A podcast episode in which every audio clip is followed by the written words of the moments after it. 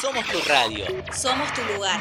Radio Radio Juventudes. Juventudes. La radio juvenil de Merlo. Presentada por la Subsecretaría de Juventudes del Gobierno del Pueblo de Merlo. En Radio Juventudes, Sos vos. sos vos.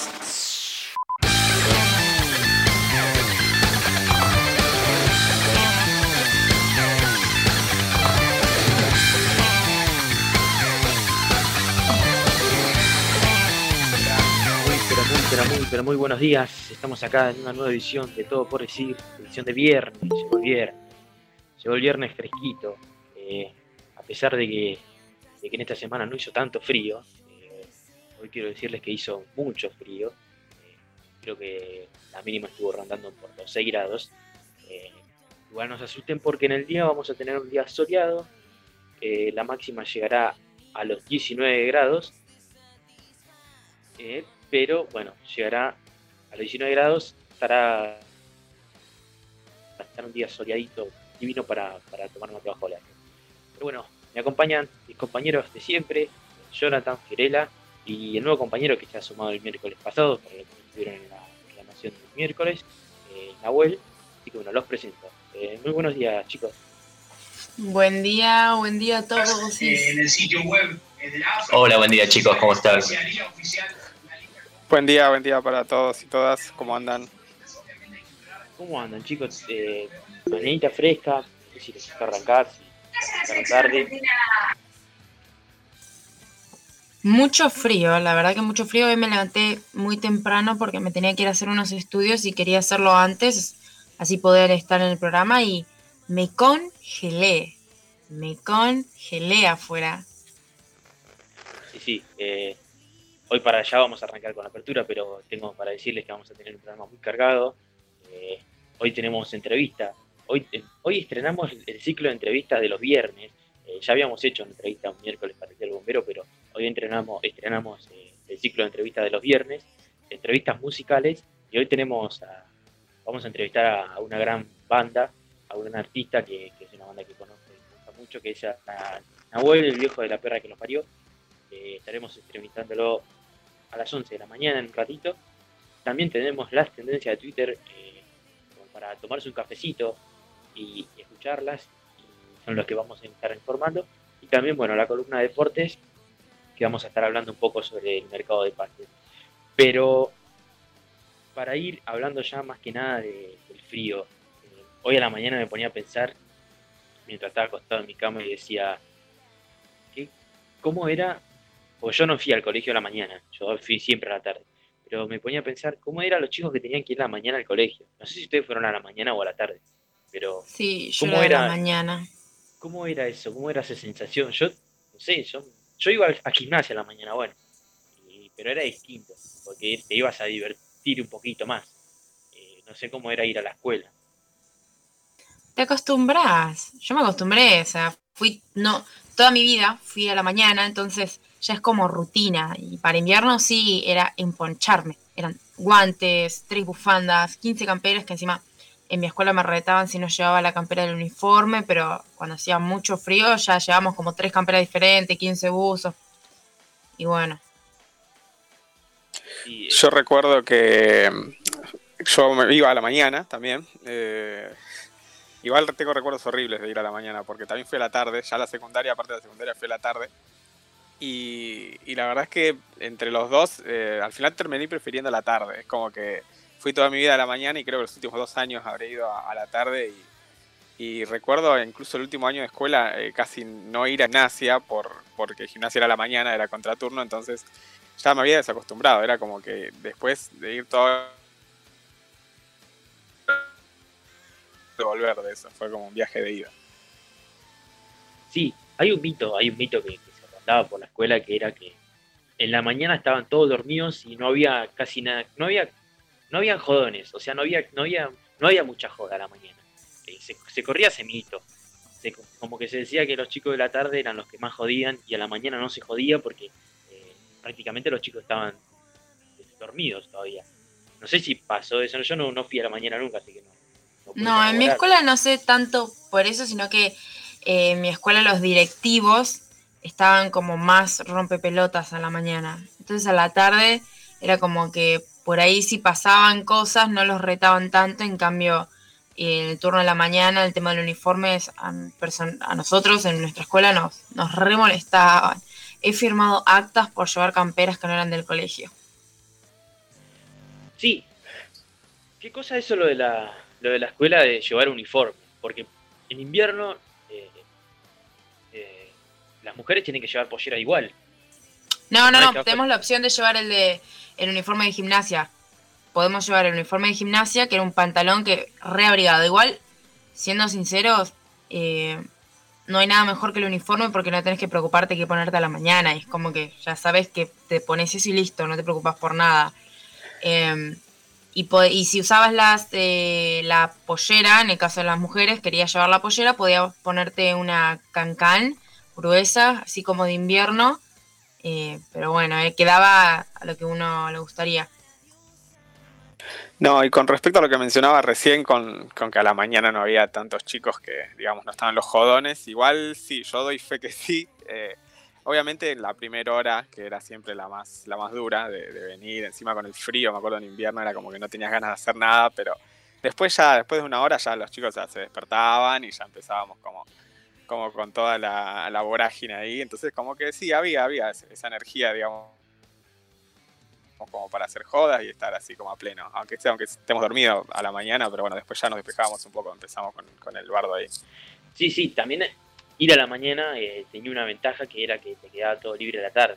Pero si tenías que hacer tarea o dormir siesta, como que era más de lo mismo.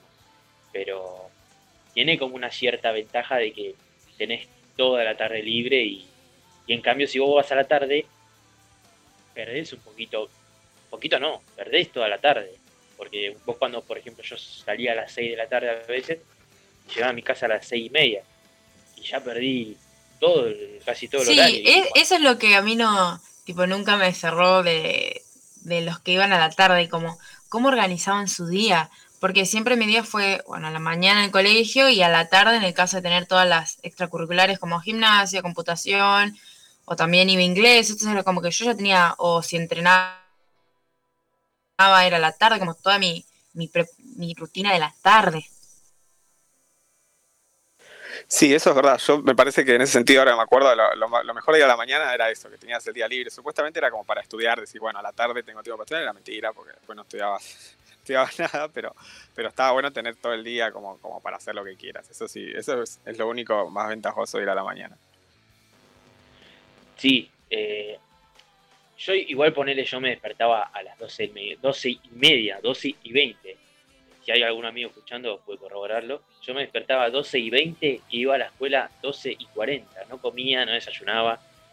Y cuando volvía a mi casa, volvía a las 6 y media y, o sea, mi día era un desastre. Y tengo una anécdota también que, que no sé si después está bueno contarla, pero yo quinto y sexto casi no fui a la escuela eh, porque faltaba mucho y llegué a tener 100 faltas en cada año. Eh, imagínense cómo, cómo llega un momento que tenés interés por, por el tema del horario. Creo yo que por eso mismo hubiese elegido la mañana, pero el tema de la mañana es esto, es el frío, porque si vos vas a la mañana y hace calor, es distinto, es otra cosa, es, te das como más alegría, es como otro, otro síntoma. En cambio, si hace frío, es como que no tenés. Hay estufa en invierno. Hay Depende, estufa. depende, depende de cuál escuela. Claro, la claro. mayoría tiene. No, yo fui a escuela La mayoría tiene estufa o si no igual que hace- créeme que cuando hay gente en el aula hace calor. Porque cuando hay acumulación de gente en el aula hace calor. A veces ni siquiera es necesaria la estufa. Sí, bueno, sí, nosotros éramos salón, éramos grados que, teníamos eh, mucha gente. Pero sí, eh, sí, igual por eso mismo, yo la tarde no, no sentí casi nada, eh, no sentí ni el frío ni el calor. Bueno, sí, un poquito el calor. Eh, ¿Ustedes eran de tener muchos, muchos amigos, en el- eran muy sociables en el colegio o, o eran más o menos? Eh, yo sí, yo eh, va, en realidad más la secundaria. En la primaria me acuerdo que era como tenía mi grupito de amigos que éramos tres, cuatro, que, que encima éramos como los más tímidos, digamos, éramos como los que estábamos ahí los, los que estábamos a un costado, que mirábamos cómo hacían bardo. Eh, pero ya en la secundaria cambió y ahí sí como que no sé qué pasó en mi vida, que me hice como súper amiguero, no sé, no sé qué pasó, de hecho, hasta el día de hoy me lo sigo preguntando. Eh, es como que empezamos a, a, sociabilizar más y como que incluso eh, ya me llevaba bien con todos, era como que, eh, no sé, estaba, eh, siempre me sentaba con alguien diferente, no sé. Igual amigos, no sé qué tan amigos son en la secundaria, ¿no? Porque después quedan, la verdad que... Sí, son como pasajeros, son como amistades Claro. del salón. Tal cual, tal cual. Pero yo después en la secundaria sí, olvídate, me llevaba bien con todos y, y- hasta el día de hoy está todo bien, pero bueno, obviamente ya cada uno está haciendo su vida. Sí, yo eh, siempre fui muy sociable. Eh, me intriga saber la respuesta de mis otros dos compañeros porque los tres somos de Sagitario y deberíamos de ser eh, seres muy sociables. No, no, no sé ustedes dos, eran muy, muy de charlar y con la gente. Eh, yo en la secundaria sí fui muy sociable. eh, la verdad me llevaba bien con todo, el, con todo el salón. O sea, incluso era como. Era llevarme bien con los que estaban enfrentados. O sea, a veces también es como que quedaba en el medio, ¿viste? Pero por lo general, y en la primaria también era bastante sociable. O sea, siempre me hablaba casi con todos, todos los, eh, todo el grupo que conformaba eh, el aula. Y, y sí, o sea, por ahí involuntariamente, porque por ahí yo, o sea, soy, yo particularmente me considero introvertido o por ahí lo menos sociable, o sea, es como que me cuesta entrar en confianza con alguien que no conozco, pero una vez que ya genero esa confianza es como que, que ya está, se pierde todo tipo de vergüenza. Pero sí, eh, en el grupo así de, de escuela y demás, o mismo facultades, como que soy sociable. Sí, sí, a mí me pasaba que yo era como el, bufón de, la escuela. Y te digo de la escuela, no del salón. Era como el pibe que en la escuela estaba siempre haciendo humor, eh, siempre tenía algún chiste para decir. eh, pero sí, sí, me, eso me pasó hasta quinto. Después de en quinto como que me, volví un antisocial. Y en sexto, que creo que acá no sé si van a estar todos de acuerdo, pero llegando noviembre, ya para finalizar el, ciclo escolar de finalizar la escuela, es como que me agarró un, un, no sé, un cierto grado de, amistad para, para todos y como que me, me puse amigra- amigable, me, me empezó a gustar ir a la escuela, como que empecé a sentir que estaba finalizando la escuela y eso me pegó mucho. No sé a ustedes cómo, cómo le pegó el finalizar la escuela. Yo fui promo del año pasado, así que ahí tienen mi respuesta de cómo fue mi, Uh, cierto, a vos te tocó. mi, mi ciclo, cómo cerré el ciclo online. No, qué feo eso. Yo, yo siempre digo, uy, pobre los pibes que terminan así, porque la verdad es que obviamente no tiene la misma magia. Debe estar bueno, igual terminar la escuela, tiene también toda su, su- tiene ahí su emoción, pero para mí debe ser terrible, porque yo recuerdo el último año, yo egresé hace 10 años, y me acuerdo que, que era hacer mucho bardo, el último año era un desastre, todos recontra desquiciados, eh, nada, rompiendo todo, lo cual era cualquiera. Pero ya como que el último año es verdad, uno como que aprecia y, y es más, yo hasta el día de hoy me tengo muy buenos recuerdos de la secundaria. Es como que eh, yo incluso pasé por dos escuelas porque parte de la secundaria la hice en una y después terminé en otra, pero así todo, me acuerdo que tengo muy buenos recuerdos. Yo acá, como dice mi compañero, yo también era un poco así, era como un poco el bufón. Y, y tengo buenos recuerdos porque eh, tenía como esa alegría, esa alegría de, qué sé yo, siempre estar tirando chistes, esa alegría de estar, eh, qué sé yo, queriendo animar a la gente, lo cual ahora ni- no soy así ni a palos, como que ahora simplemente capaz con mis amigos tiro algún que otro chiste, pero soy mucho más tranquilo. Es más, hice cosas que me arrepiento mucho en la escuela, que digo, qué desastre, pero Sí, sí, lo- tal cual. tal es con mucha felicidad, se recuerda como muy, yo lo recuerdo muy, muy contento. Sí, sí, yo también me, tengo muchas cosas que me avergüenzan de, de la secundaria. Más de la secundaria, la primaria no, no, me, no me sé muchas cosas, no me acuerdo. Eh, estamos todos de acuerdo que, que en, la, en la escuela dimos nuestro primer beso, ¿no? Ese es, ese es el momento. Estamos todos de acuerdo que ese fue el, el sitio en donde... No sé si... Sí, yo al menos yo encontré el primer amor y el primer beso. Estamos todos de acuerdo que fue el, como el antro en donde, además de ir a la escuela, íbamos para, más que nada también para, para un poquito de levantar, no sé ustedes. vuelvo a reiterar, ¿a qué escuela vas vos, bro? No, yo si te cuento la escuela que ibas, no, no, no te puedo decir. Pero, pero sí, no, en mi escuela, pero pasa en todas las escuelas eso, ¿no? Si no pasó en sus escuelas, parece muy raro. El tema de, de dar el primer beso, eso sí, o sea, yo creo que uno ahí donde experimenta, va, yo experimenté un montón de cosas en la escuela, o sea, dentro de, de ese ámbito, digamos, como que eh, uno también pasa por la adolescencia y es como que está más abierto a un montón de cosas, es como que decir, bueno, este es el momento. Eh, pero sí, con respecto a eso, sí, yo, igual yo en Pero están beso- hablando de la escuela como institución, el lugar donde pasó cosas, o si no, el ámbito social. No, no, la escuela, el ámbito donde sucedió cosas. Ah, no, no, no, ahí yo no, ahí yo no juego. eh. No, Dentro no, del tampoco. terreno, le...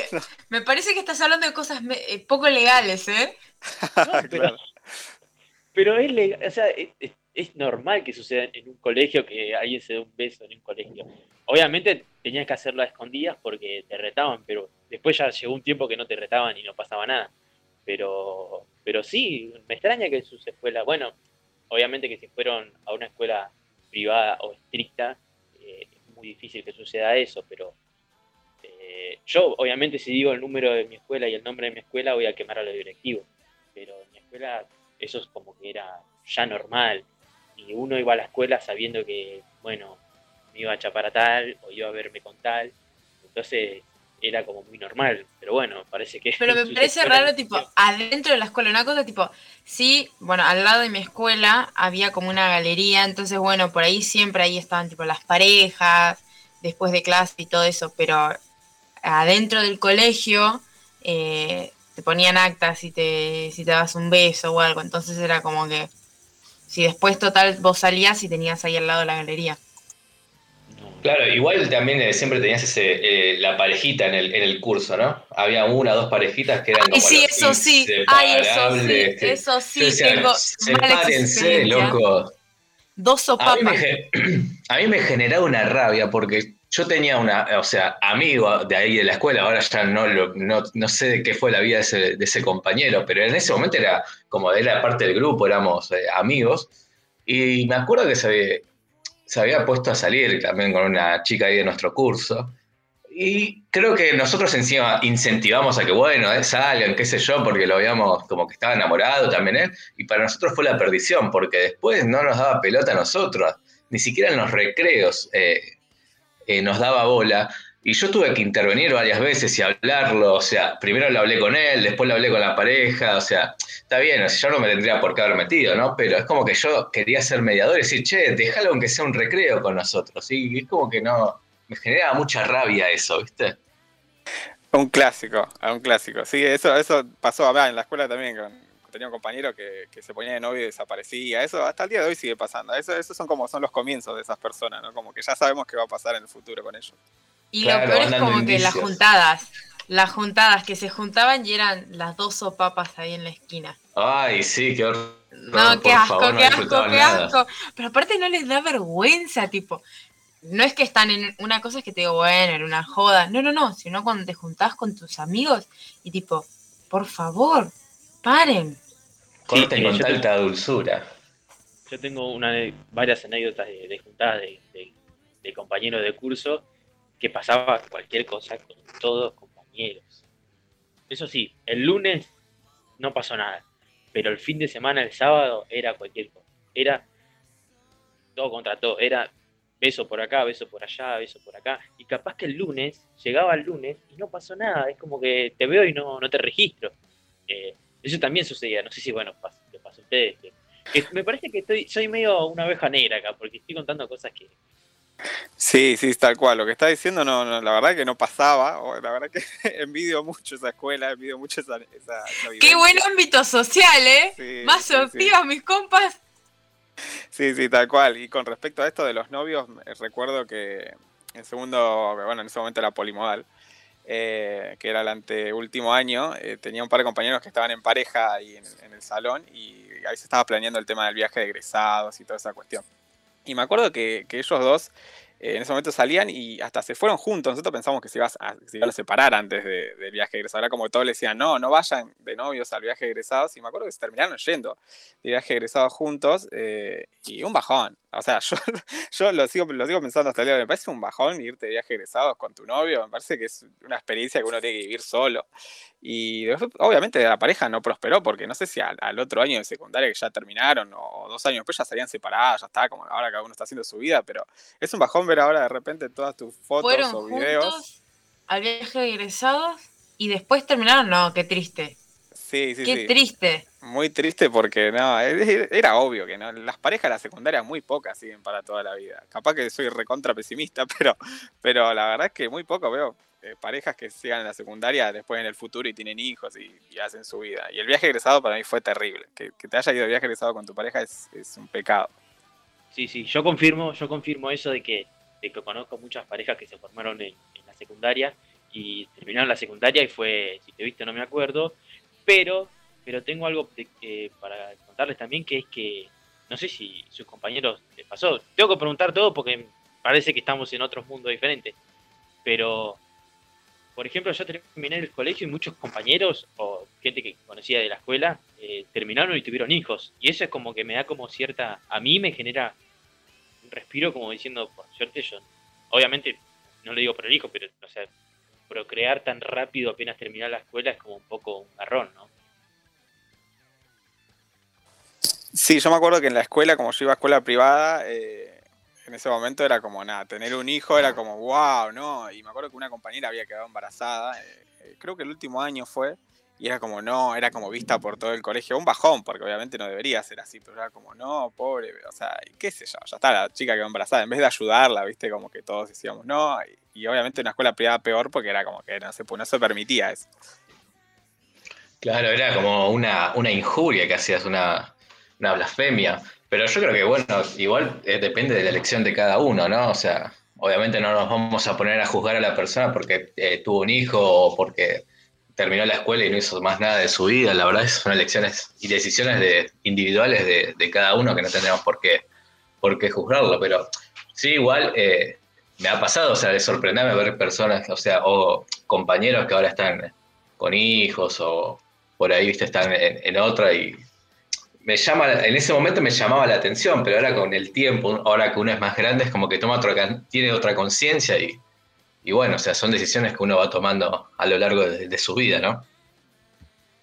Sí, sí, igual no me pongo del lado de juzgador, pero me pongo del lado de, como decía, de, de sorprenderme, porque capaz que eran compañeros que eran, eh, no, yo nunca había tenido hijos, yo nunca me, yo nunca, hasta ten- ni tenía pareja, porque capaz que eran personas que... no Para mí el y- shock va porque tienen la misma edad que vos, entonces vos no te imaginás como con un, con un hijo. es que- Yo ni, ni ahí, claro. ni loco, tipo ahora con un hijo, no.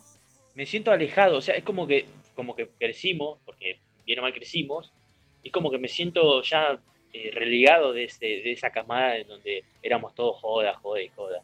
Entonces, como eso, no es que, no es que me puedan juzgar, sino que me siento como relegado de esa camada en donde todo era joda, y bueno, y es como que me pongo a pensar si, si- o yo estoy mal porque sigo la joda, o eh, ya cambiaron las cosas en la vida es como que me pone, me pone en un punto de vista en donde, bueno, che, loco, ya, ya terminaste la escuela, ya terminaste la joda, y ahora tenés que ponerte a hacer otra cosa diferente eh, en otro ámbito. Entonces, es desde ese punto lo digo, de que, de que sí, me genera como cierto cierta curiosidad el, saber que hasta hace dos años éramos todos joda y ahora, viste. Entonces me pongo como, me pongo como medio pensativo en, la manera de decir, bueno, estoy fuera de lugar o, o qué onda. Mira, eh, yo tengo una hija, tengo una nena, de ahora va a cumplir, vaya cumplió dos años, eh, y me pasaba algo parecido, como que igual yo ya, ya te digo, ya voy a cumplir 30 años y en cierto punto yo pensaba que, uy, no, cuando tengo una hija como que, viste, como parece que se para el mundo, como que obviamente, o sea, sí, tu mundo cambia, pero digo, como que las cosas siguen, digamos, es como que uno parece y dice, no, voy a tener que laburar de sol a sol, viste, como que existe esa creencia también de, de pensar que que uno tiene que matarse y en realidad, o sea, yo al día de hoy puedo hacer, trabajar lo que me gusta, eh, a mi hija no le falta nada y en ese sentido la verdad es que eh, siento que, que no está tan mal, eh, como no es como yo pensaba, digamos. Como que hasta que no tenés un hijo es como que, bueno, las cosas cambian, sí, pero no tanto, no tan drásticamente como uno pensaba. O, por- o aunque sea eso me pasa a mí, es como que yo estoy bastante tranquilo con, con todo. Sí, pero igual no lo tuviste tan, tan joven. ¿Qué lo tuviste a los 28? Claro, claro, claro, a los 28. Eh, ahora ya tiene dos años. Así que sí, sí, sí, estoy relativamente, eh, no sé si en edad. Sí, yo no creo sé que es la edad, creo que es la edad como promedio, por decir así, en el que uno dice, bueno, no es tan joven y no es como que muy grande. Con Carpa le estamos diciendo a Nahuel que es, eh, que es viejo. Yo también me incluyo ahí en Claro. entonces. Claro, claro, chicos, No, tranquilo. no. no, no. Tranquilo que a ustedes to- eh, que somos jóvenes y activos todavía, ¿eh? No, no, pero Claro, está- claro. Sé a lo que se refiere Fiorella, porque por ejemplo. Son la sección PAMI ellos, nosotros no. eh, Ya te va a tocar esta edad. Vas a ver que pasan volando la, la década de los 20. Sí, disfrútenla, chicos, es hermosa. Los 20 son hermosos. sí, y, y llegar a los a los 30 o, saber que estás llegando a los 30 te genera cierta cierto no sé si decir la palabra miedo pero te genera curiosidad de saber que ya dejaste los 20 ya dejas los 20 o es como que pasás de largo A mí personalmente, que creo que yo estoy más cerca que Johnny de los 30, eh, sí, me da como, como ese miedo. eh, pero en realidad siento que es un miedo medio absurdo, porque la otra vez justo hablábamos con amigos y decíamos como que nosotros no, viste, como que uno ve a sus padres y, incluso hay memes de eso, como que hacen chiste, como que nuestros padres a los 30 ya tenían, no sé, otra vida, otra vida básicamente, y nosotros como que estamos eh, en otra, o sea, yo como que sí, obviamente tengo mis responsabilidades como todo el mundo, pero eh, tenemos otro pensamiento, ¿no? A nuestros padres como que siento que somos de otra generación y los 30 es como dice todo el mundo que capaz es retrillado, pero los 30 tal vez de, de ahora son como los 20 de antes o una cosa así. Claro, sí, sí, yo, yo adhiero lo que dice Nahuel. Es como que no me veo todavía, en- ni estoy pensando que "Uh, voy a cumplir 30 años, o sea, co- como que me siento grande o adulto. O sea, sí, obviamente tengo mis responsabilidades, tengo que cumplir con tareas, digamos, pero realmente no, es como decía Nahuel, o sea, uno por ahí de chico veía a sus padres eh, a esta edad, por- por ahí, que ya eran, que ya te tenían, ya tenían a, ya tenían hijos y demás, y, pero a esta edad yo todavía me siento, me siento un joven. Sí, en cuanto a los pensamientos, ¿no? Es como que yo siento que nosotros, eh, o sea, es como que siento que nuestra generación es como, entre comillas, ¿no? Como más inmadura. Entonces, como estamos, eh, yo estoy en ese limbo, como que siento que soy como inmaduro todavía los 30, pero al fin y al cabo es como, somos otra generación, no sé, es como raro. Claro, creo que no queremos, no queremos despegarnos de, de- de las nuevas ge- generaciones. A mí me Claro. genera, me genera cierta, cierto, cierto miedo cumplir años. eh, y más cuando sé que voy a cumplir 21 años, eh, que es poco, pero siento que voy pasando de a poquito la barrera de los 18, 19 y voy dejando de lado esa edad que, que, que es en donde puedes hacer todo. Eh, me genera cierto, cierto miedo el, el- el futuro. Por eso mismo preguntaba de, de la edad, ¿no?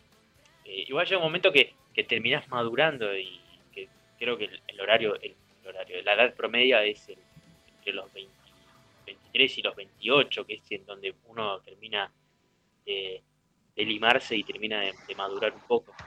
Creo que ahí se van los miedos, ¿no? Sí, me parece que los miedos siempre están, ¿no? Eh, en realidad no sé si hay una edad eh, como para madurar. Es como decía recién, es como que siento que, que no sé si nuestra generación es como, como que es más inmadura o como que en realidad está capaz que maduramos de otra forma, no sé, es como, es como extraño, ya te digo.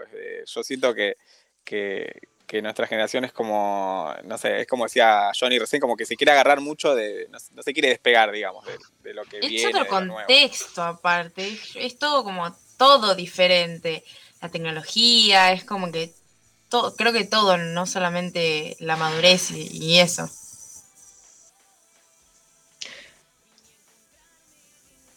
Sí, sí. eh, igual yo, yo me pongo a pensar. eh, es que yo, uno, o yo pongo, pongo en plural porque creo que lo pensamos todos, pero uno ponerle tiene metas. Por ejemplo, algunos tienen viajar por países, no sé, eh, mis metas son un poco más, más cortas, son un poco más, más accesibles, ¿no? Eh, pero entonces la- uno le agarra ansiedad de, de querer cumplirlas y cuando ve que va pasando la edad y no, vas- no van haciendo nada, es como que le genera, genera cierto malestar y sienta cierta ansiedad.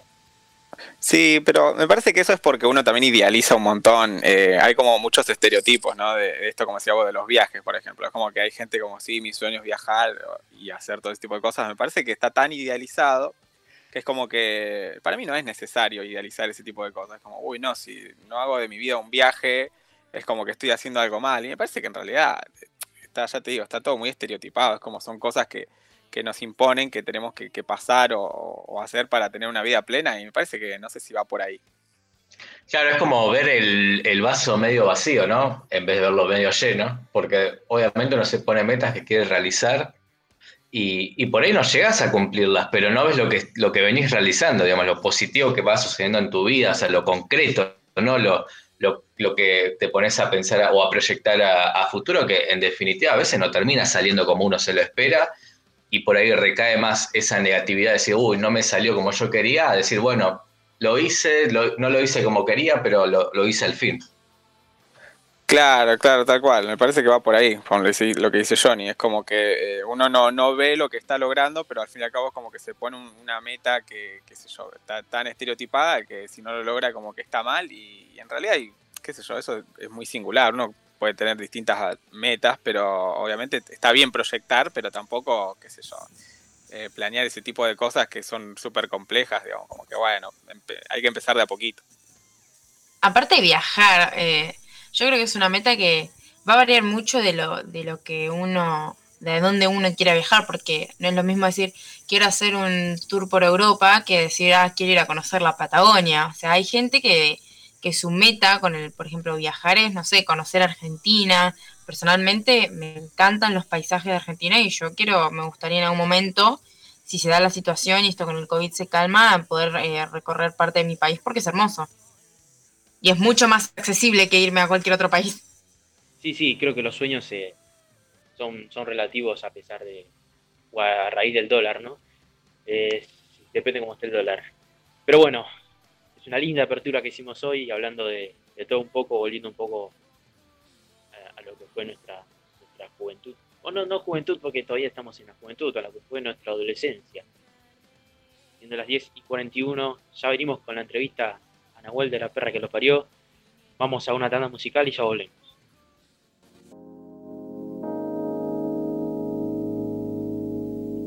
Everything is good and brown. Oh, I'm here again with a sunshine smile upon my face, my friends. A glass at hand, and all my inhibitions have disappeared without a trace. I'm mad. Somebody who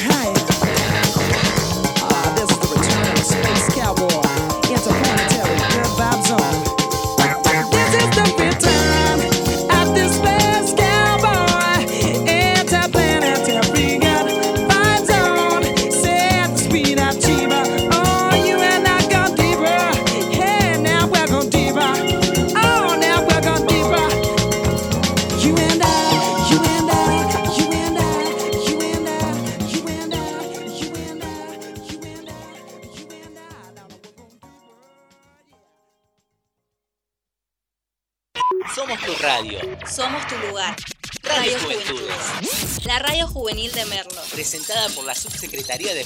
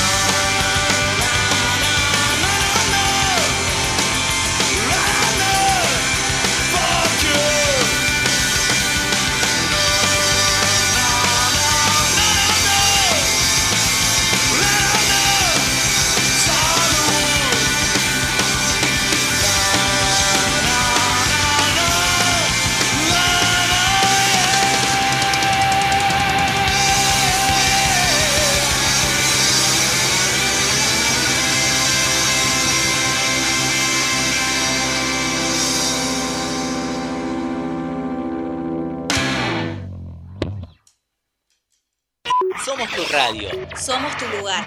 Radio Juventudes. La radio juvenil de Merlo. Presentada por la Subsecretaría de Juventudes del Gobierno, Gobierno del Pueblo de Merlo. En Radio Juventudes. Sos vos. Sos vos. Inicio de espacio publicitario. La provincia de Buenos Aires pone en marcha el plan gratuito y optativo de vacunación contra el COVID-19. Regístrate en www.vacunatepba.gba.gov.ar. Gobierno de la provincia de Buenos Aires. Acompañar es estar con vos cuando más lo necesitas. Porque Acompañar es el programa de asistencia económica y psicológica para personas que atraviesan situaciones de violencia de género para acceder, comunícate con la línea 144 o ingresa en www.argentina.gov.ar barra géneros. El Estado te acompaña. Argentina Unida. Ministerio de Mujeres, Géneros y Diversidad. Argentina Presidencia. Un día emprendí un viaje porque alguien me dijo que mis papás no eran mis verdaderos padres. Descubrí que tenía una abuela y fue una sensación increíble. Conocí a Blanca y pudimos darnos ese abrazo que tanto esperamos.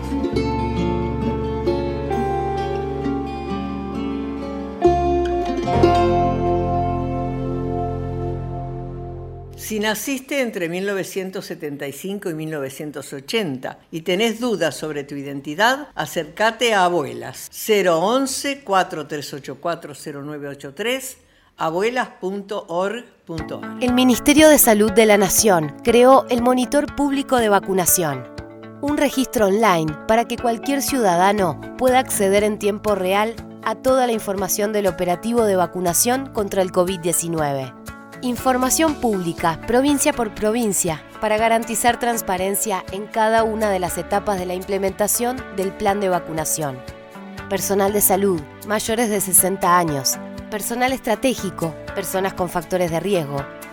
Monitor público de vacunación. Información clara y accesible para llevar adelante la campaña de vacunación más importante de la historia, de forma segura y confiable.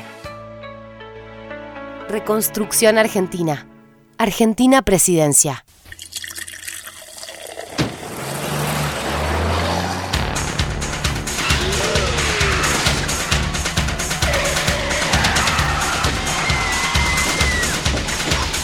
Un solo vaso de bebida alcohólica lentifica tus respuestas, disminuye tu capacidad de atención, genera una falsa sensación de seguridad. El alcohol al volante mata. Si elegís beber, elegí a otro para conducir. Luchemos por la vida. Avanza la obra de la Avenida Salguero en Merlo Norte. Continúa la obra del entubamiento del arroyo Salguero, que permite cerrar ese viejo y peligroso zanjón a cielo abierto, además de la construcción sobre el mismo de la Avenida Salguero, que conectará la nueva autopista Presidente Perón y el Camino de la Ribera con la Avenida Irigoyen en Merlo Norte, convirtiéndose en un nuevo y más rápido ingreso al distrito. Merlo crece. Gobierno del pueblo de Merlo. Intendencia Gustavo Menéndez. Coronavirus COVID-19. El Gobierno Nacional garantiza que quienes asisten a personas con discapacidad pueden salir de sus casas. La Agencia Nacional de Discapacidad informa que el decreto número 297-2020 de aislamiento social preventivo obligatorio, anunciado por el presidente Alberto Fernández, considera en su artículo 6 a las personas exceptuadas del cumplimiento del aislamiento quienes asisten a personas con discapacidad. En el inciso 5, señala a quienes asisten a personas con discapacidad, personas mayores, niños, niñas y adolescentes que podrán salir de sus casas para brindarles atención. Así, se considera la situación específica de las personas con discapacidad, que en esta pandemia por el coronavirus continúan necesitando asistentes personales, intérpretes y otros apoyos para su vida en el hogar. Para leer el decreto completo ingresar a www.argentina.gov.ar barra noticias barra aislamiento, guion social, guion preventivo, guion y, guion obligatorio, guion con, guion motivo, guion del, guion coronavirus. Argentina Unida, Agencia Nacional de Discapacidad.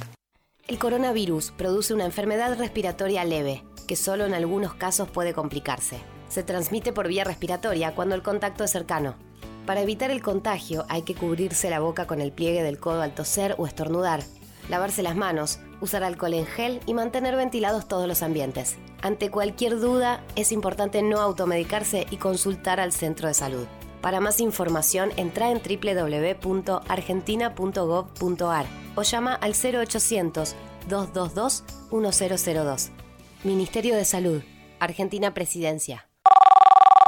Línea 145, mi nombre es Laura. Hola, hace meses que estamos meta a cosechar y todavía no recibimos un peso. ¿Con quién andas hablando? Para colmo, dice el patrón que le debemos plata. No damos más, necesitamos ayuda. Línea 145. Hola, hola, señor. Estamos todo el día encerrada y dormimos sobre las telas. Me habían dicho que era por un tiempito, pero no es así. Hace meses que no salimos y no vemos a nuestra familia. No sé qué hacer. Tranquila, ya mismo nos ocupamos de tu denuncia. El trabajo forzoso y la trata de personas pueden ir de la mano. Si dudás, llama gratis a la línea 145 y denuncia. Ayudemos a terminar con la explotación laboral y la trata de personas. Defensor del pueblo de la nación, con el apoyo de la Organización Internacional del Trabajo y la Organización Internacional para las Migraciones. Fin de espacio publicitario.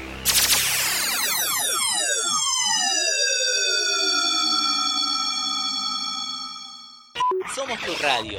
Somos tu lugar. Radio Radio Juventudes. Juventudes. La radio juvenil de Merlo. Presentada por la Subsecretaría de Juventudes del Gobierno del Pueblo de Merlo. En Radio Juventudes Sos vos. sos vos.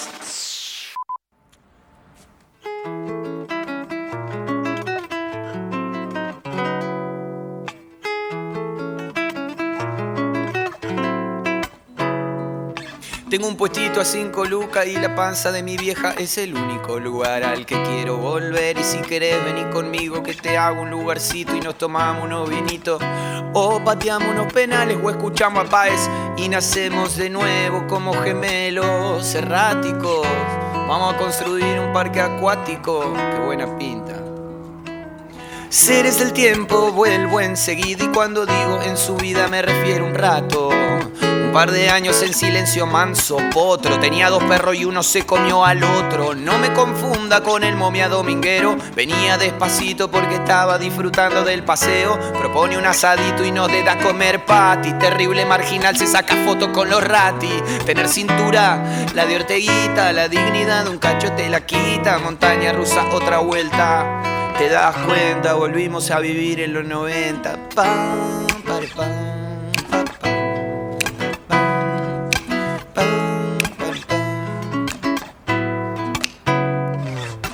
Terrible borrachín se chamullaba hasta su prima y al final de la noche está más duro que vivir en la Argentina. Me idealicé encima.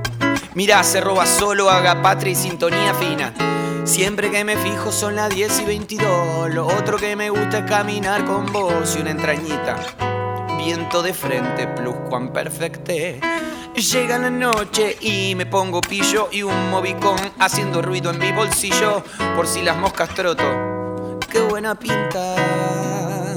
Tener cintura, la de Orteguita. La dignidad de un cacho te la da y otra te la quita. Y nacemos de nuevo como gemelos. Vamos a, construir un parque.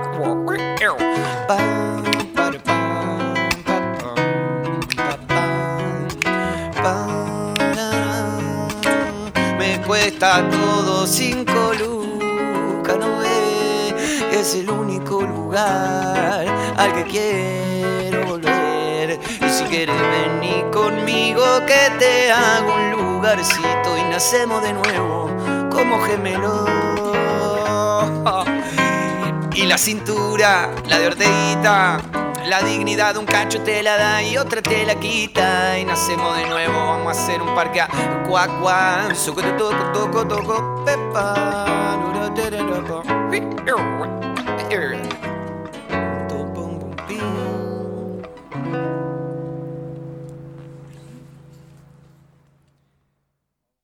Somos tu radio. Somos tu lugar.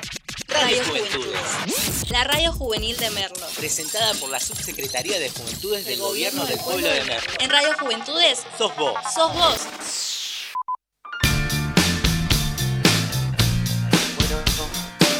Seguimos acá, en todo por decir, eh, estamos con un entrevistado que la verdad me da gusto entrevistar, que es Nahuel de la Perra que los parió. ¿Cómo andas Nahuel? Buen día. Eh, ahí estás muteado, que no... Ahí va, ahora sí. Ahora sí. Buen día. Todo tranquilo. Por suerte. Este, Eh, gracias por la acostumbrarnos un poco a las entrevistas vía Admit. y- Ahí estamos. Eh, bueno, eh, quería empezar por... eh, hoy se cumple una semana de, de ese corte musical Game, On- Game Over. Eh, quería saber ya qué sensaciones tenés después de estas semanas que, que lo han lanzado y, bueno, cómo, cómo repercutió en usted en la banda. Bueno, eh, las sensaciones son, estamos como muy felices por esta canción nueva. Eh, repercutió bien porque teníamos ganas de sacar material nuevo hace un montón. Eh, tardamos como cinco años en hacerlos, si bien no fue por, por, por falta de actividad, sino fue al contrario por, por mucha actividad, por tocar bastante, estuvimos girando mucho y se nos complicaba como para meternos a producir, digamos, nuevas canciones, cosas que deberíamos haber hecho para mí mucho tiempo, pero bueno, la cosa que hemos tenido buenas devoluciones, buenos comentarios, este, la canción está gustando mucho, e- está a pleno ahí en las reproducciones de las plataformas y, bueno, no, coincidimos en que fue acertado sacar esa, elegir Game Over como, como primer anticipo de, de este disco. Eh, ¿Esa fue una canción que fue compuesta en cuarentena o ya la tenían guardada de hace mucho? Eh, Game Over, no, no, no la teníamos hace mucho. No fue, fue ahí, salió ahí al filo de, la, de la cuarentena, más o menos en, en febrero del 2020. Iba a ser una de las últimas en entrar al disco porque lo, lo que teníamos pautado era entrar a grabar en, en marzo del año pasado. Game Over salió ahí sobre ahí en el verano. Y bueno, después la, la grabación obviamente no se pudo concretar por, por el tema de, de, de- de la pandemia y toda esa, esta, esta- este quilombito que estamos atravesando en el, en el mundo. Así que bueno, eh, se- empezaron a surgir en, a- en cuarentena un montón de canciones, muchísimas, las cuales algunas forman parte del disco y esta que iba a ser de, de las últimas en entrar quedó siendo como de, las, digamos, ya una, una veterana en el disco. Así que nada. Eh, ¿Cómo es componer en cuarentena siendo que tuvimos un tiempo, un tiempo largo eh, en casa? Eh, ¿Cómo es componer? Eh, ¿Te ponías a componer, o si componen ustedes también otros integrantes de la banda, se ponían a componer en el día, en la noche, cuando... ¿En qué momento era el momento justo en el encierro para componer? Y tratamos de adaptarnos un poco, si bien a veces somos de- generalmente uno de los chicos es Matías, el bajista trae una base musical, un esqueleto, me lo pasa, yo le pongo la melodía, la letra. General, normalmente sale así, pero bueno, a veces trae una canción él, otras veces una canción yo, o vamos, eh, llevamos a la sala una idea. Ante esa falta de ensayo y toda esa cuestión, lo que sí hicimos durante toda la, cuarentena y el, el confinamiento fue seguir componiendo y pasarnos a través de justamente de- de los Zoom, del Google Meet, de WeTransfer, este, esas reuniones y pasarnos la idea, laburarlas.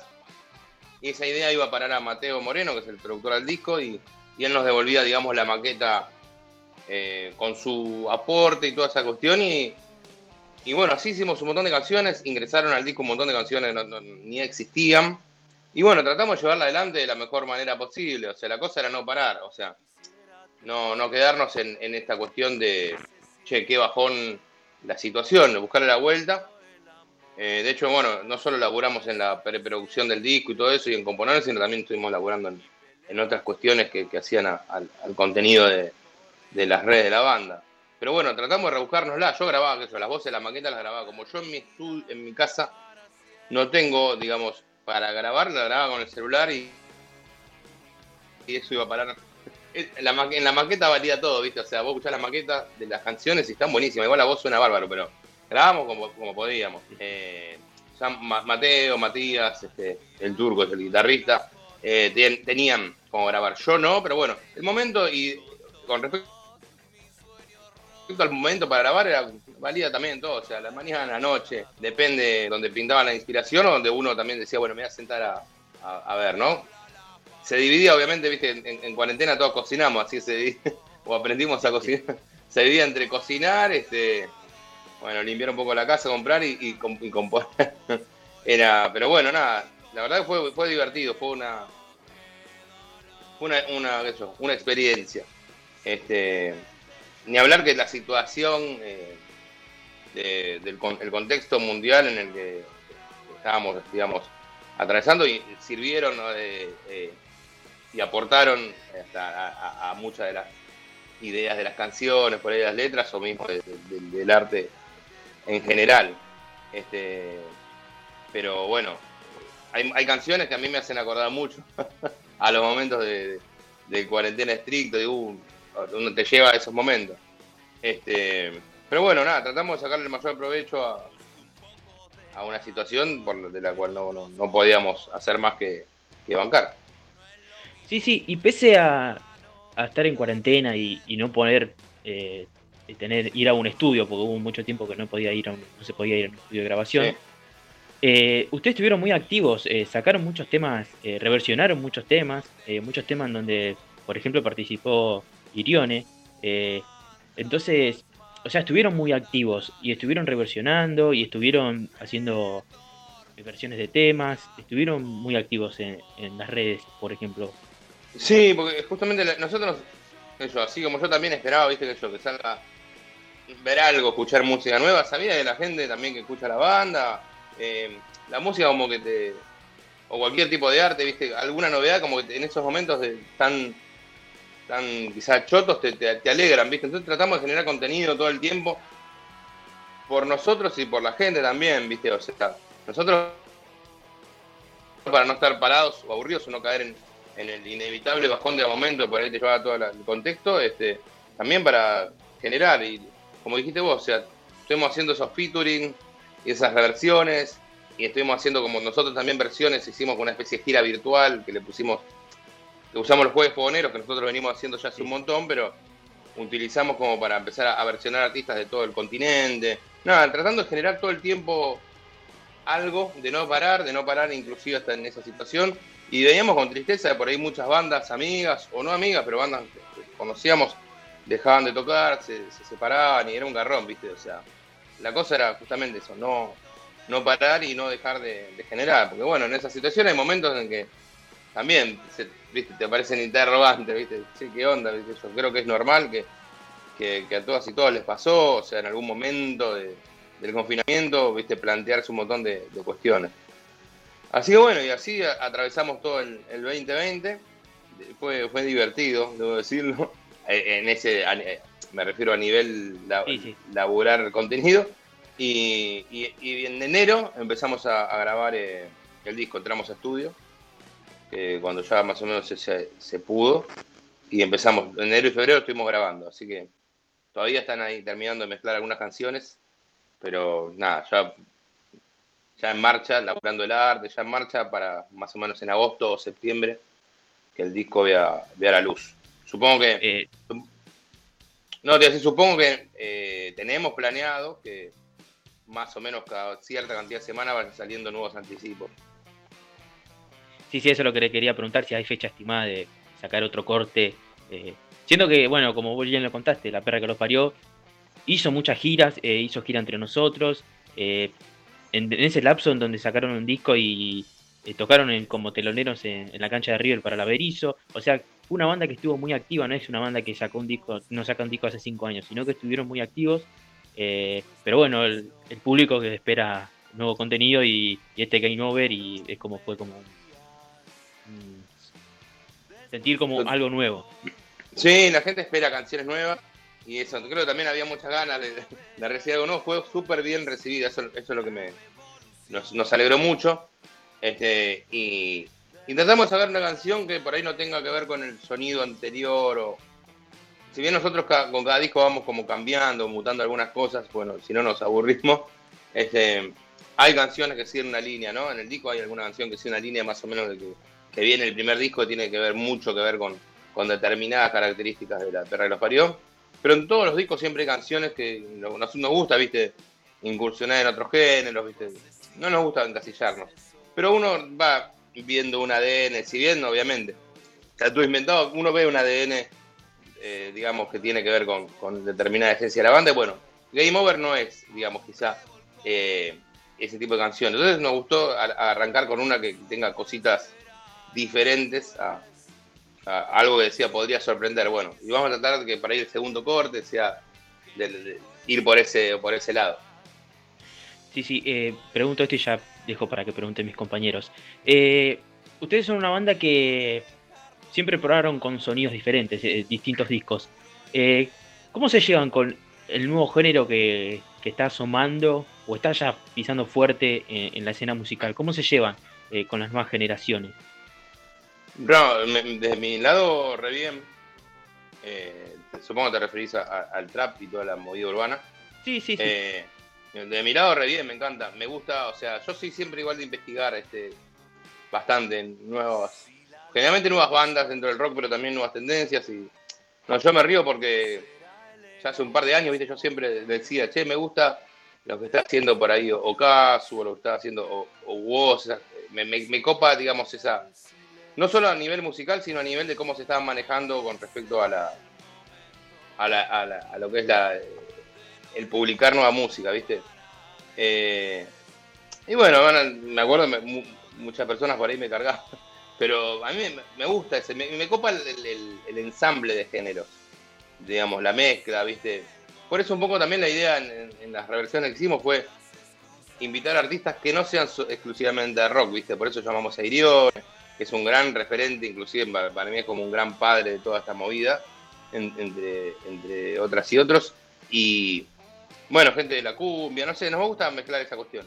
Un poco en este, en este disco también puede llegar a haber alguna sorpresa en ese sentido y también apuntamos un poco a esa cuestión de abrir cabezas y de la y de la diversidad, digamos, este, musical. Va a haber como muchas aristas que por ahí se pueden ir descubriendo con el disco, que van a ir revelándose a medida que vayamos sacando anticipos o cuando salga el disco y toda esa cuestión. Bueno, dejo abierto para que pregunten mis compañeros. Sí, eh, hola, un gusto. Hola. Muchas gracias, muchas gracias por este tiempo para venir. Mi pregunta es algo como más general en base a su carrera. Em, ¿Cuál es el trabajo más gratificante que ha hecho hasta ahora que usted siente que es, que lo siente más gratificante de, de toda su carrera musical? Eh, bueno, a nivel musical creo que el disco que más me, digamos, me, me llena como de, orgullo y me gratifica es este Como Guitarra que Sangremos, el cuarto disco, que fue el que nos dio muchas este, alegrías y nos abrió muchas puertas, en, digamos, en, todo el país. Tiene como las canciones que yo siento que para la gente son más representativas. eh, y hay como una, una cuestión ahí de a algunos les gusta más el último doble, a otros más como guitarra. Para mí es como guitarra igual. Pero bueno, yo eh, para mí a nivel musical ese es el laburo más gratificante. Y a nivel este después este social o como banda, quizás hay muchos, pero yo, me tiraría a, hablar de, a decir que el, video que filmamos en Malvinas trae el viento la voz. Que bueno, intentamos ahí con ese, con ese video, con esa canción, aportar un, grano de arena a la causa Malvinas, digamos. Eso a nivel, digamos, este, social es de, los que más me gratifica.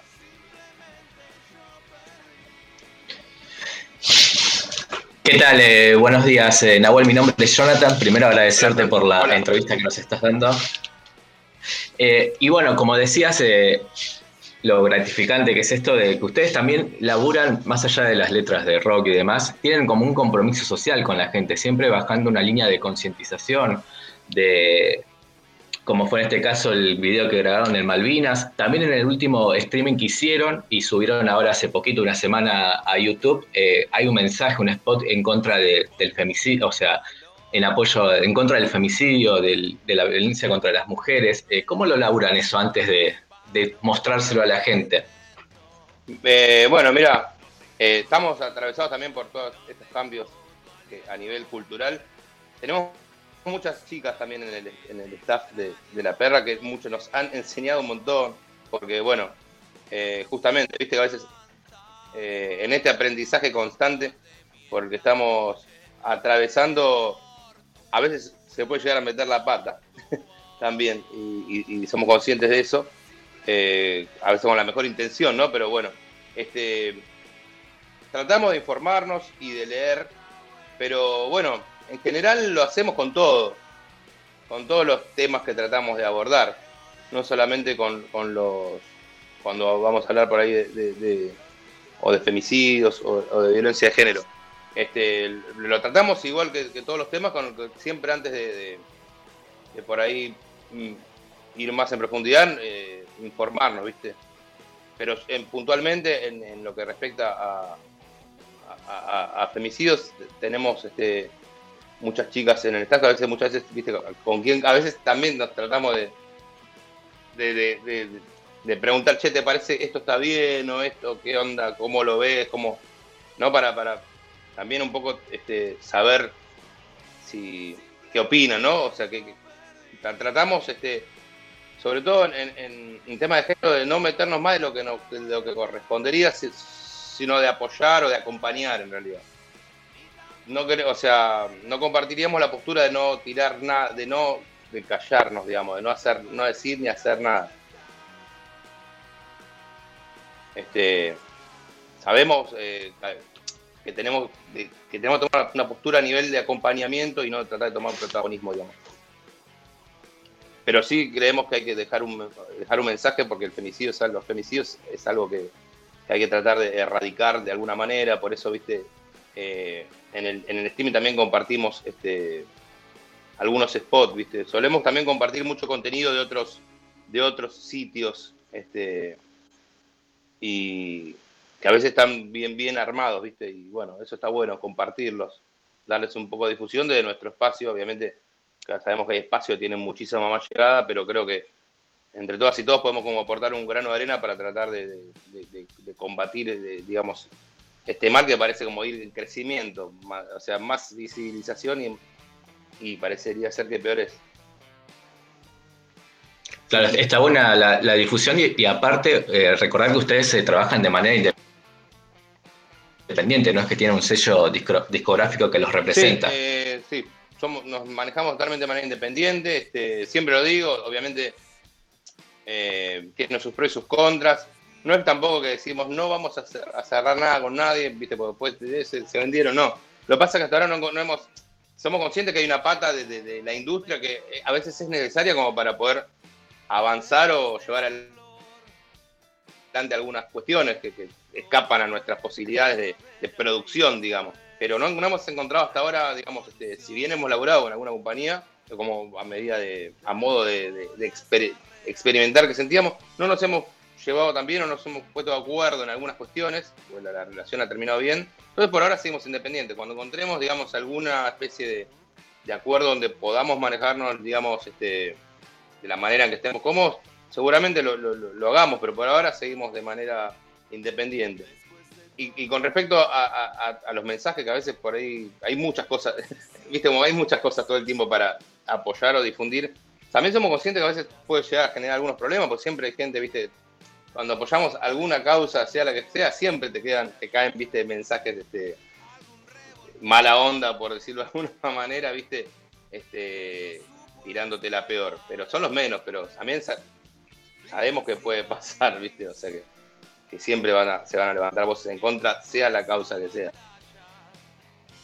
Sí, sí. Eh, eh, me quiero detener en, en lo autogestivo. Eh, en el día de ayer hicieron un sorteo, un mega sorteo, que venían ya planificando desde hace mucho. Eh, ¿Cómo se llevan con eso? ¿Cómo se llevan con, con tener que, que hacer eso? Eh, también, bueno, el streaming que hicieron, hay una entrada virtual, ¿no? Para ayudar a la banda. ¿Cómo se llevan con eso? ¿Cómo es tener que hacer eso? ¿Cómo, cómo se planifica? ¿Cómo es lidiar con eso? Eh, mira, no, nos llevamos bien, o sea, somos a nivel este. Somos conscientes del momento que estamos atravesando y. Y por suerte, quizá dentro de la banda no hubo nunca así como entre nosotros guerra de egos y tampoco hay como un ego gigante hacia afuera, o sea que no, no tendríamos ningún, no tenemos ningún problema con los visto comentar este, che, la verdad, no estamos tocando, nos están generando ingresos, necesitamos que den una mano para llevar adelante esto. Este nada, es un poco contar la verdad de- de la realidad de lo que está pasando, ¿viste? Este, que por la cual estamos padeciendo, digamos, todos, ¿no? En el caso de La Perra que nos parió, los discos siempre al ser autogestivos, este, los manejamos con el ingreso de, las- de los shows, ya sea con entrada, ya sea con caché, lo que fuere. Bueno, pero en este momento, al no estar tocando, no estar pudiendo generar nada de eso, eh, todos los procesos que vienen, ya sean el máster y lo mismo la, la prensa, determinadas cuestiones que necesitas, digamos, guita para manejarlo, que obviamente, seguramente lo podemos juntar nosotros y bancarlo, pero a veces el, el gasto es, mucho más del que uno se imagina. Y hay muchísimos gastos que, que conllevan a la edición de un disco. Y se nos ocurrió, se nos pareció, sí, piola, eh, publicar de nuevo el streaming, o en realidad liberarlo y pedir esa especie de entrada simbólica que viene a ser una colaboración. Y bueno, y sumarle un poco eh, la cuestión de, del sorteo, ya que el kiosco tampoco se está moviendo hace un año y medio, porque no, este, no se mueve mucho en los shows, así que de paso también eh, liberamos, no sé, discos, cosas que viajan para gente que, que bueno, que participó y, y ganó y eso. Nos parece una, nos pareció una buena manera de poder generar un ingreso, que en realidad con eso también, eh, viste, cobra parte del staff, porque uno dice, sí, para, no sé, la- la- las chicas que hacen el arte cobran, no sé, el arte de tapa me refiero, o, o no sé, o, o quien, ha- la prensa, no sé, bueno, es un poco para mover también la gente que labura alrededor de la banda. eh, va a haber gente que va a laburar con, con los ingresos que uno genere, ya sea con un show de alguna manera. Entonces un poco seguir moviendo la rueda y la verdad que en este momento yo supongo, obviamente tengo la esperanza que esto uno va viendo que la gente se va vacunando y las cosas van avanzando, este más rápido, más lento, pero creo que en algún momento se va a volver a, a poder mínimamente tocar en vivo como se pudo eh, sobre el fin del año pasado o comienzo de este. Sí, eh, ustedes, bueno, hicieron el streaming que estábamos hablando, pero también este año tocaron en el Emergente. Eh, obviamente hicieron, el- creo que el jueves fogonero, ¿no? Hicieron la Sí. temática esta. Eh, sí, sí, sí. ¿Cómo se sintieron? Primero con el streaming y segundo con, con ese recital que fue con un aforo menor. Eh, ¿Cómo se sintieron? Bueno, con el streaming la verdad que la pasamos bien. Yo vi, vimos, vimos muchos streaming y veíamos, como empezamos a ver la- la- los pros y las contras de- del streaming, ¿no? Y una de las cosas que veíamos era que se notaba mucho que, que vimos shows de bandas amigas, o, o no, no importa, pero que le estaban pasando mal. O sea, se notaba mucho que la estaban pasando mal. O sea, porque. Y, lo- y es entendible, porque estás tocando en un lugar vacío, uno está acostumbrado a recibir el aplauso después de un show, no sé, a que te canten las canciones. Es todo muy frío. Y era normal. Entonces, nosotros, como primer medida, dijimos, vamos a pasarla bien porque la venta de entradas es una señal de que la gente está del otro lado. O sea, mi- miremos a la cámara, tratemos de pasarla bien, porque se nota, se transmite. Así que en principio fue como algo, nos, o sea, una charla que tuvimos de, pasarla bien. O sea, vamos a divertirnos, como si estuviéramos en la sala, pero en un lugar, o sea, bueno, nada, la verdad que lo disfrutamos, no- nos gustó.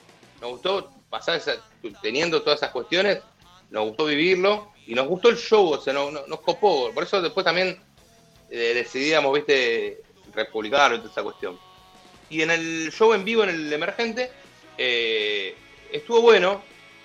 Lo que obviamente disfruté mucho el, regreso, digamos, a- al escenario, los camarines. Me había olvidado lo que era recibir amigos en camarines. Obviamente venían tres amigos a camarines, eran tres personas menos que podían entender. O sea, era todo súper reducido y si vas, pones acá, se saca acá. Este, pero bueno, vivir la experiencia nuevamente después de un año de, de- de poder tocar en vivo y, la gente cantando, la verdad estuvo alucinante. Creo que la pasamos re bien, tanto nosotros como la gente. Eh, nos pasó igual en ese show que no lo di, no lo comuniqué en el, en el vivo porque era tirar una, mala onda al pedo, total, la cosa era pasarla bien, pero algo pasó con la planta de luces, no sé qué pasó. Algo ocurrió que las luces no prendían, entonces tocamos con dos lamparitas amarillas que eran del escenario. Pero igual ha pasado, la gente ni, ni lo notó, o sea, nadie se dio cuenta, la verdad estaban todos en, tratar de disfrutar el show en vivo que más que otra cosa, no- pero bueno, fue, fue lo único malo que nos pasó en ese show, y dijimos, che, cagada. Y lo hicimos con la temática Jueves Fogoneros, primero porque era un jueves y segundo para variar un poco la, la lista, porque decíamos, vamos, no vamos a volver a tocar con la misma lista, o por lo menos nosotros no repetimos la lista generalmente, pero los temas son siempre los mismos, no había temas nuevos, estábamos grabando. Entonces dijimos, bueno, vamos a, a poner Jueves Fogoneros, por lo menos tocamos algunos de los covers que subimos al ciclo este, mezclado con los clásicos de la banda, y le damos un toque distinto, algo. Y la verdad que estuvo re bien, estuvo, estuvo, estuvo muy, muy lindo y muy divertido. Nos habíamos resistido un poco a, a volver ba- bajo esas condiciones. Primero nos resistíamos por el tema de que sentíamos que era exponer a la gente, viste, así estuvimos todo diciembre, enero y febrero. Y en marzo, bueno, cuando nos contacta el- entre otros lugares el emergente y nos comentó cómo era la cuestión, al final dijimos, bueno, dale, vamos a hacer la parte. Y la verdad estuvo bien, se respetó todo, este, era muy poca cantidad de gente. Este, así que bueno, se, vendió todo, pero bueno, estuvo lindo el contacto nuevamente con la gente y con, con algunos amigos o amigos que nos han venido a visitar. Sí, bueno, eh, primero que nada, eh, espero que, que termine esto lo del COVID eh, y podamos volver a, la- a los recitales. Espero que ustedes puedan volver a los escenarios con público masivo. Así que bueno, espero la salida del disco muy ansioso y te agradezco por, por, esta- por estos minutos. Eh, la verdad que fue muy, muy importante para nosotros tenerte acá en vivo. Así que bueno, te agradecemos Gracias. y será hasta la próxima. Espero que sea hasta la salida del disco que te podamos volver a entrevistar. Ojalá, gra- gracias a ustedes por la invitación. Este, bueno, invitar a, a la gente a que le dé play a Game Over en todas las plataformas que sean, que eso, las plataformas han ayudado un montón en esta pandemia, muchísimo. Que suben a las redes, ya sea Instagram, este, Facebook o YouTube, que es La Perra TV el canal, y después en todas las redes La Perra que los parió, que nos sigan en Instagram. Y bueno, eso nada, van a ser, se vendrán más anticipos, van a ser, algunos van a ser muy nuevos, así con al medio. El próximo, si es el que tengo en mente, creo que sale ese, es una bomba, está bueno, y con, con- con gran invitada. Así que bueno, muchas gracias por, por- por la onda, por el espacio y, y saludos a todos y a todos. Gracias. Muchas gracias a vos. Bueno, eh, estará sonando Game Over, el nuevo corte musical de La Perra que los parió. Eh, un lujazo que nos dimos, eh, la verdad que muy contento. Así que bueno, ya volvemos en todo por decir.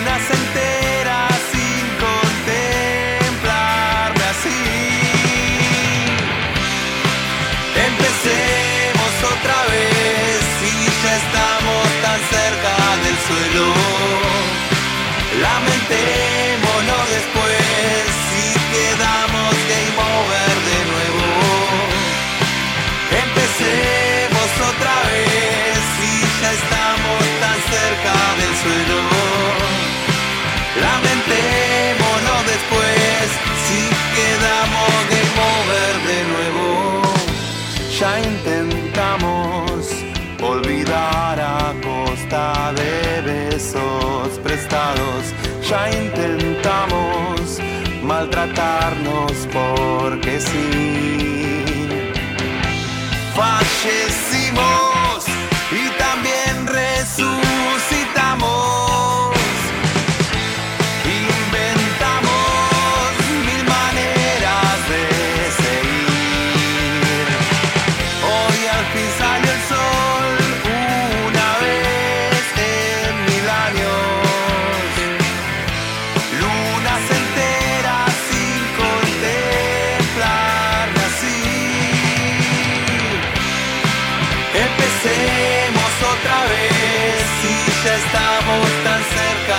suelo.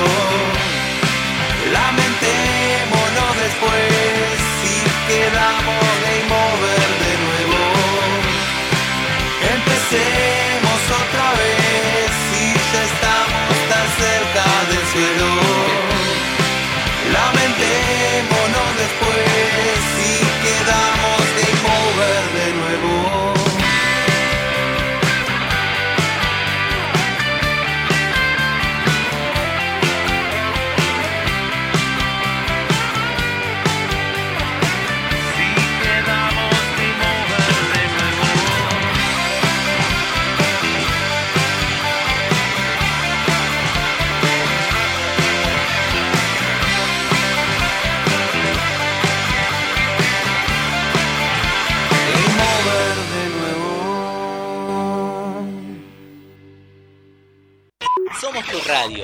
Somos tu lugar. Radio Radio Juventudes. Juventudes. La radio juvenil de Merlo. Presentada por la Subsecretaría de Juventudes del Gobierno del Pueblo de Merlo. En Radio Juventudes Sos vos. sos vos. Regresamos, regresamos en todo por decir, siendo las diez y media. No, las diez y media, la tengo con las diez y media, siempre la tengo con la, Son las segundas, pasamos la segunda hora, son las once y media. Y vamos a las tendencias de Twitter. Eh, Fiorella, ¿qué nos has traído hoy?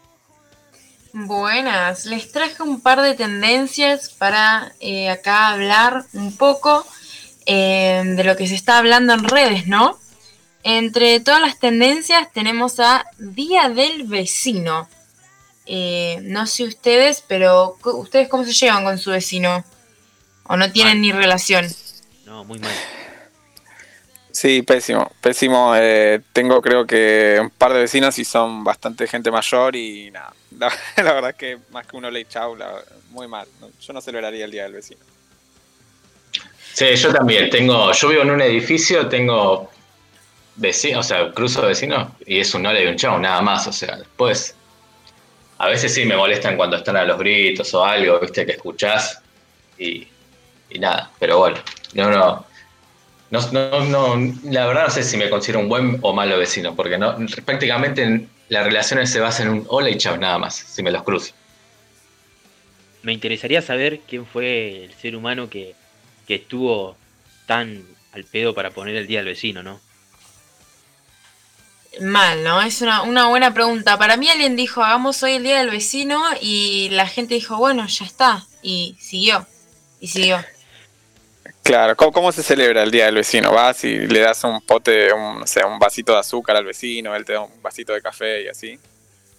Para mí que, para mí que a ese tipo le prestaron guita, un vecino le prestó guita y dijo, bueno, para, para agradecerte te pongo el día del vecino. Otra, otra respuesta no la encuentro. En realidad lo que el Día del Vecino busca es promover la tolerancia, respeto y colaboración, dice. Esto involucra a cada barrio, comunidad, municipio y provincia, tanto a nivel nacional como, bueno, provincial, dijimos. Así que estas son las bases para el festejo del Día del Vecino. ¿Alguien es tolerante con su vecino? ¿Respetuoso, colaborativo? O sea, básicamente ser un ser humano, ser un buen ser humano, dice. Esas son las reglas. Claro. No, no hay mucho, mucha exigencia. Creo que No, yo no soy piden más- mucho. más- yo soy más tolerante con otros vecinos de, de otros barrios, de otras cuadras, que de mi cuadra. Eh, o sea, no- en mi cuadra no, ni, ni, ni respondo, ni, ni los saludo, ni nada. Pero en otras cuadras, en otros barrios, sí, soy. Es como que sí, sí, soy muy. Muy colaborativo, por así decirlo. Qué, En qué mi cuadra son eso, ¿no? abuelitos. Sí. Claro, loco. igual, igual que en la mía. Lo único malo es que queman hojas y después no tiendo la ropa y se me llena de humo, no, horrible. Estoy, estoy hecho todo un anciano yo también, pero es horrible eso. Eso que te- se ponen a quemar el pasto, el pasto verde, son, eso se merecen, se merecen una puteada muy grande. Sí, sí, total. Igual yo tengo todos vecinos grandes y son, son como familias de familias, entonces me, relativamente creo yo que me llevo bien con mi- mis vecinos, que son los de toda la vida en el barrio. Eh, después hay un par de vecinos nuevos que esos como que mucho ni mucho ole chau, no sé ni los nombres. Así es, así es. Bueno, hay otra tendencia así como para... Sí, sí, entre otras de las tendencias, que esta es media, media más triste, podríamos decirlo así, que a Susana Jiménez la internaron después de darle COVID positivo, así que creo que no necesito ni presentarla a Susana Jiménez, es una de las personas más no. conocidas en la industria, en la industria de pará, todo en. Argentina. Tristeza, tristeza Me- total. me- no voy a poder continuar mi día. La puta madre, viejo. Susana, Co- Susana Jiménez tiene COVID. No lo puedo Susana creer. Jiménez tiene No COVID. Susana una Jiménez per- tiene COVID. La persona más respetable de este país en este momento está, está con COVID. Igual lo que más me interesa es saber, eh, aparte de Susana Jiménez, cómo está el tío del marido de Pampita. Porque también me tuvo en vilo que él tuvo COVID. También tuvo COVID. Pobre Ay, Pampita, Dios, le sale claro. todo mal a Pampita. Y ahora a Susana Pampita Jiménez. y ahora la Susi, la madrina No, de Mirko. La madrina no, de no. Mirko. Sí, Pero, bueno. ah, Susana Jiménez me, me, me hace acordar mucho a, a- a mi mamá, a mi abuela. Es como, yo- es, es como una generación aparte en el sentido de que me acuerdo de los programas de ella viéndolo con mi mamá o mi abuela, digamos. Ah, sí, un clásico. Ah, eso un sí. clásico, un Yo clásico. creo que un nosotros estamos completamente atemporales a ella y como que realmente no sé si es una persona como, no es como Messi que es más contemporáneo a nosotros o no sé, No. representa otra cosa, digamos, como que no representa Igual es que Me- Messi y Susi hay como 40 años de diferencia, así que. Más todavía creo. Igual Claro. eh, creo que yo particularmente, o sea, yo sí consumía ese tipo de televisión o veía a Susana Jiménez como una referente cuando era chico, porque obviamente era algo que se imponía en los hogares, o sea, que lo veía casi todo el mundo acá en Argentina. Lo veía casi toda la Argentina, no todo el mundo, ¿no? Pero ahora más de grande es como que no, me dicen Susana Jiménez, sí, está bien, es una referente de la televisión, pero la verdad, o sea, no. No sé si es la mejor referente, pero Mm, Yo por- particularmente ideológicamente no es una referente para mí. es que representa algo televisivo. Entonces, como la televisión Claro. ya no está tan, o sea, no representa lo mismo que antes, es como decías vos recién, es como que, bueno, uno se sentaba a ver la tele y tenía la importancia de ver, no sé, el programa de Susana Jiménez porque lo veía mucha gente. En cambio, ahora, qué sé yo, es como que está, digamos, no, no pasa nada. Claro, está bien porque fue una gran figura en, en su momento. Sí, claro, totalmente. O sea, es, es, la Susi Jiménez, ¿quién no la conoce? Eh, y entre otras de las tendencias, y con esto ya vamos cerrando, vamos, eh, si no me confundo, ayer hubo media sanción al cupo laboral travesti trans, o por lo menos así es como lo, lo tengo yo anotado. Sí, sí, sí, sí, hubo, hubo media sanción. eh, la verdad que algo histórico para, para Argentina que, que suceda esto. Y, y está bueno que suceda porque se generó, se generó una serie de cambios eh, en este último tiempo, eh, como el matrimonio igualitario, eh, como un poquito más adelante fue, eh, bueno, no quiero entrar en ese debate, pero la ley del aborto que está bueno que las mujeres tengan derecho y sepan decidir sus derechos. Y, y esto que sucede eh, es algo que se suma a una serie de cambios que, que en el país está sucediendo y que está bueno que suceda, pero bueno, tiene media sanción. Esperemos que, que tenga la sanción. Sí, ahora, ahora depende del, del Senado, claro. Sumó 207 votos a favor, 11 en contra y solamente 7 abstenciones fue la, la votación, así que esta iniciativa que establece el Estado de contratar al menos el 1% de la dotación administrativa pública tiene que ser eh, perteneciente a, esta- a la comunidad trans. Está bueno, está bueno. Es, para mí es un, es un avance que, que está. O sea, lamentablemente hay cosas que, que van bastante lento en este país. eh, pero bueno, se nota que, que al haber este tipo de cambios también demuestra que, que estamos avanzando, aunque sea de a poco, pero Claro. parece un avance muy importante. Sí, sin Sí, duda. igual igual eh, eh, sucede también que, que por más que haya una ley, eh, hay ciertos trabajos que, que, no, que no cumplen con estas, con estas leyes, eh, como así también es el cupo, el cupo de mujeres para, bueno, que lo hablamos en un tiempo, para los recitales, o también sucede, bueno, mucha, muchos lugares que, que esta- estas leyes no, no se llevan a cabo, entonces estaría bueno que, que de una vez por todas eh, se empiecen a cumplir las leyes y, y empiece a haber un poquito más de diversidad, ¿no? Así que bueno, eh, ¿te queda alguna más, Fiore? Sí, la, pero ya se los voy a dejar a ustedes para que empiecen cuando abran su columna deportiva, porque si no me confundo, hay algo sobre la Eurocopa. Sí, la Eurocopa que va, va a comenzar hoy a las eh, 4 de la tarde, hora argentina, va a jugar el primer par- el partido inaugural entre Italia y Turquía. Es como lo que se va a disputar acá, es la, como la Copa América, o sea, entre selecciones de, de Europa. Eh, y bueno, vamos a estar eh, cubriendo algunos, los partidos más importantes, ¿no? Eh, pero vamos a estar nosotros más abocados a lo, que va a ser la, la Copa América. Sí, sí, así es. entre la Copa América y la Eurocopa, que en la Eurocopa van a haber partidos extraordinarios porque, bueno, hay grandes jugadores como el Francia de Mbappé y Griezmann. Hacemos un conector, hacemos un puente, hacemos un puente y nos vamos a la columna deportiva. Eh, hoy vamos a hablar sobre el mercado de pases del fútbol argentino, más precisamente de River y de Boca. Eh, ¿No es así, Jonathan? Sí, es así, es así. Del lado de River, en cuanto a lo que es merc- mercado de pases, todavía no se movió mucho. Son más eh, rumores, especulaciones, sobre todo porque tiene eh, a Rafael Santos Borré, que se le vence el contrato ahora el 30 de junio. Todavía River no. O sea, para que River compre, no se le vence el contrato, tiene que comprar el, el pase a una parte correspondiente a Atlético de Madrid, de, de España, en alrededor de 3 millones y medio de euros. Es un número irrisorio para lo que maneja, para lo que es la economía argentina, para lo que manejan los clubes acá en Argentina. Así que River está esperando a que se venza el contrato y luego ahí acercar una oferta a Rafael Santos Borré, que por ahora todo parece encaminado que se va a ir, o sea, porque el primer club europeo, y te estoy hablando de, equipos europeos que no son de, altísimo nivel, o sea, de equipos de, segunda línea, eh, cualquiera que le haga una oferta superior, o sea, eso Borré se, va a ir porque ya no se trata más que nada por ir a un equipo importante en Europa, se trata del bienestar económico del jugador, que es respetable en este caso, lo que sí, bueno, eh, una política más de River en cuanto a, a, renovar o contratar jugadores que se le va, porque muchos jugadores se le han ido con su, en el pase en su poder o yéndose por el menor valor que, estaban tasados lo- los jugadores.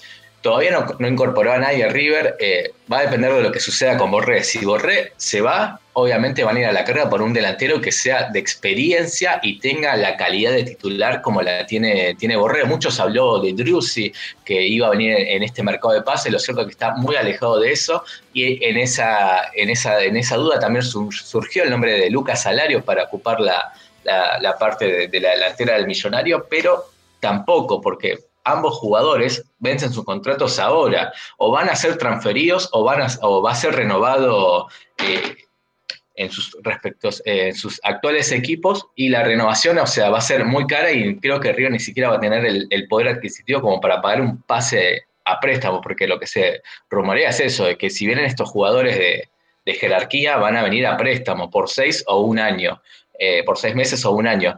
Así que River por ese lado está toda, todavía, no, no se movió en el mercado de pases. Sí se hablaba también de Enzo Fernández, el actual eh, jugador que juega en, en Defensa y Justicia, que pertenece a River y puede venir ahora si es que River desembolsa un- una parte del contrato, una parte de dinero para, que, para venir seis meses antes, porque él tiene contrato de préstamo en Defensa y Justicia hasta, hasta diciembre. Desde Defensa y Justicia no lo quieren largar. De hecho, han pedido un par de jugadores que a River eh, que entren en la negociación para desprenderse de- del mediocampista y a River tampoco le convenía desprenderse de ciertos eh, jugadores juveniles, más ahora que tampoco tiene un gran plantel. Eh, tiene un plantel bastante acotado y muchos de ellos eh, tiene, tienen juveniles eh, eh, River. Así que de momento lo que es el mercado de pases para River está todavía bastante, bastante frío. Somos tu radio. Somos tu lugar. Radio Juventudes. La radio juvenil de Merlo. Presentada por la Subsecretaría de Juventudes del Gobierno del Pueblo de Merlo. En Radio Juventudes Sos vos. sos vos.